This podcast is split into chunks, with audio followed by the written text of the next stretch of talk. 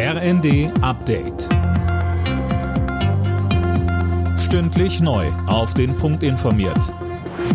Ich bin Mia Hin. Guten Abend. Schätzungsweise mehr als 100.000 Menschen sind heute in ganz Deutschland gegen Rechtsextremismus und die AfD auf die Straße gegangen. Die größten Demos hat es in Frankfurt am Main und Hannover gegeben. Einzelheiten von Uwe Schemonek. In Frankfurt am Main zählte die Polizei mindestens 35.000 Teilnehmer rund um den Römer. Und auch in Hannover wurde eine ähnlich hohe Teilnehmerzahl registriert. Die Kundgebungen gehen auch morgen noch weiter. Dann werden größere Aktionen in Berlin und München erwartet.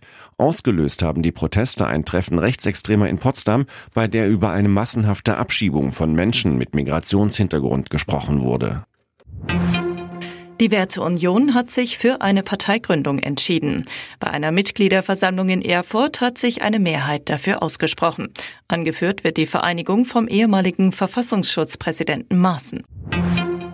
Die türkische Gemeinde in Deutschland rechnet damit, dass viele hier lebende Türken jetzt auch den deutschen Pass beantragen werden. Das berichtet das Redaktionsnetzwerk Deutschland. Das gestern vom Bundestag verabschiedete neue Staatsbürgerschaftsrecht erleichtert Einbürgerungen und erlaubt auch den Doppelpass. Borussia Dortmund hält das Rennen um die Champions League Plätze in der Bundesliga spannend. In Köln siegte Dortmund 4 zu 0 und bleibt damit vorn dabei. Außerdem spielten Freiburg Hoffenheim 3 zu 2, Heidenheim Wolfsburg 1 zu 1, Darmstadt Frankfurt 2 zu 2 und Bochum Stuttgart 1 zu 0.